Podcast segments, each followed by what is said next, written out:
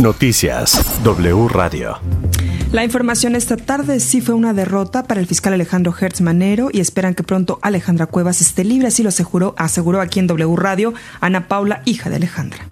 Yo siento que sí es una brutal derrota de Hertz, siento que los ministros que votaron ayer eh, por la libertad de mi mamá ya absoluta con el amparo lisuillano, pues son cinco, entonces ya nada más nos faltan pues uno más para que mi mamá pudiera salir en libertad. Entonces yo creo que sí, pues no, ya es una derrota para él. O sea, yo creo, yo lo vería ya como un hecho de que mi mamá pues va a poder salir en libertad y volver a estar con nosotros.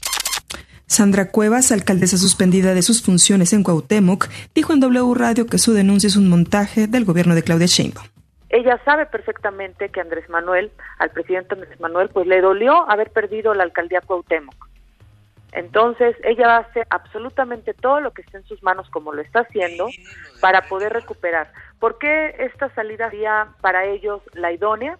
Porque si bien no van a dictar una, una prevención, una, es decir, que yo esté pasando todo el proceso en la cárcel, sí con la pura medida cautelar que ayer dictó la jueza, pues si yo no resuelvo este tema jurídico en dos meses, que son los 60 días que tengo de plazo, entonces ellos van a solicitar o la jefa de gobierno va a proponer una terna para que el Congreso de la Ciudad de México pueda votar por un nuevo candidato, por un nuevo alcalde para la Cuauhtémoc.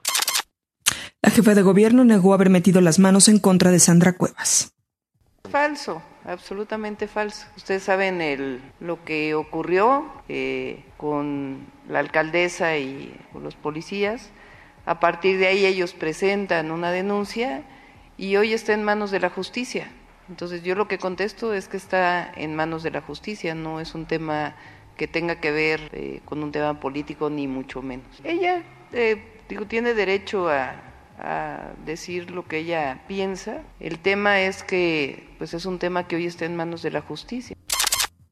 En W Radio, el vocero de la Fiscalía de la Ciudad de México, Ulises Lara, aseguró que no hay tintes políticos en el caso de Sandra Cuevas y que si fue rápida la decisión del juez fue por la rápida denuncia de los afectados.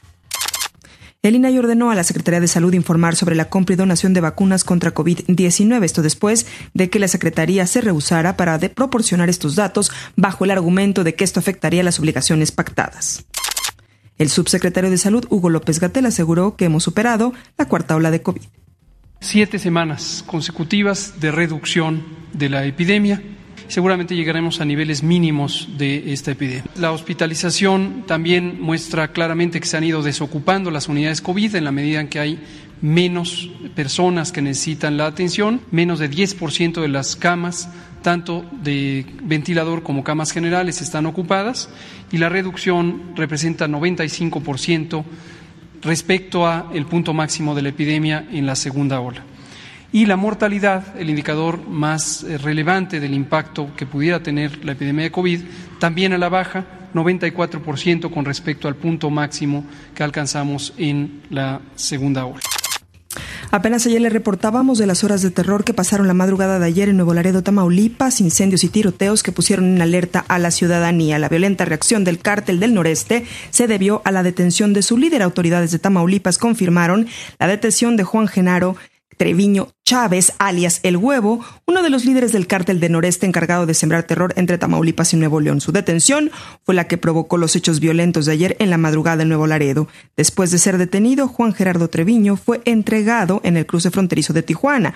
Fue deportado debido a que tiene la ciudadanía estadounidense, tenía tres órdenes de aprehensión por lavado de dinero y conspiración por tráfico de drogas. En Tamaulipas y Coahuila, El Huevo ha sido acusado de extorsión, asociación delictuosa, terrorismo y homicidio doloso. El canciller Marcelo Ebrard calificó la detención de Juan Gerardo Treviño como una de las detenciones más importantes de la última década. Era sobrino de Miguel Ángel Treviño Morales, alias el Z40, reconocido como el último líder de los Zetas. El gobierno de México reconoce a Juan Gerardo como el último pilar de la organización criminal originaria de Tamaulipas. Hoy, el embajador de Estados Unidos en México, Ken Salazar, dijo que está al pendiente de la grave situación que se presentó en Nuevo Laredo, Tamaulipas. Hasta aquí la información. Recuerda seguirnos a través de W Radio México, también a través de la cuenta de Twitter, Facebook e Instagram W Radio México y de la aplicación. Toda la información en wradio.com.mx.